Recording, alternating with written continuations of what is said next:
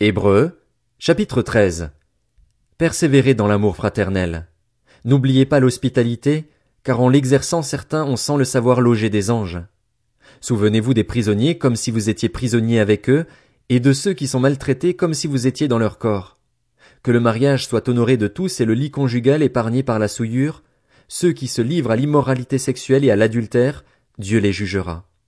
Que votre conduite ne soit pas guidée par l'amour de l'argent, contentez-vous de ce que vous avez. En effet, Dieu lui-même a dit, Je ne te délaisserai pas et je ne t'abandonnerai pas. C'est donc avec assurance que nous pouvons dire, Le Seigneur est mon secours, je n'aurai peur de rien. Que peut me faire un homme? Souvenez-vous de vos conducteurs qui vous ont annoncé la parole de Dieu. Considérez quel est le bilan de leur vie et imitez leur foi. Jésus-Christ est le même hier, aujourd'hui et pour l'éternité. Ne vous laissez pas entraîner par toutes sortes de doctrines étrangères. Il est bon en effet que le cœur soit affermi par la grâce, et non par des aliments qui n'ont été d'aucun profit à ceux qui s'en sont fait une règle. Nous avons un hôtel dont ceux qui accomplissent le service du tabernacle n'ont pas le droit de tirer leur nourriture.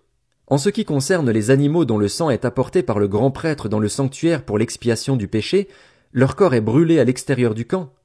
Voilà pourquoi Jésus aussi, afin de procurer la sainteté au peuple au moyen de son propre sang, a souffert à l'extérieur de la ville. Sortons donc pour aller à lui à l'extérieur du camp, en supportant d'être humiliés comme lui. En effet, ici-bas nous n'avons pas de cité permanente, mais nous recherchons celle qui est à venir. Par Christ, offrons donc sans cesse à Dieu un sacrifice de louange, c'est-à-dire le fruit de lèvres qui reconnaissent publiquement lui appartenir. Et n'oubliez pas de faire le bien et de vous entraider, car c'est à de tels sacrifices que Dieu prend plaisir. Obéissez à vos conducteurs et soumettez-vous à eux, car ils veillent sur votre âme en hommes qui devront rendre des comptes. Ils pourront ainsi le faire avec joie et non en soupirant, ceux qui ne vous seraient d'aucun avantage. Priez pour nous. Nous sommes en effet convaincus d'avoir une bonne conscience, puisque nous voulons bien nous conduire en toutes circonstances. Je vous invite plus particulièrement à prier pour que je vous sois rendu plus tôt. Le Dieu de la paix a ramené d'entre les morts notre Seigneur Jésus, devenu le grand berger des brebis grâce au sang d'une alliance éternelle. Qu'il vous rende capable de toute bonne œuvre pour l'accomplissement de sa volonté, qu'il fasse en vous ce qui lui est agréable par Jésus Christ, à qui soit la gloire au siècle des siècles. Amen. Je vous invite, frères et sœurs, à faire bon accueil à ces paroles d'encouragement, car je vous ai écrit brièvement. Sachez que notre frère Timothée a été relâché.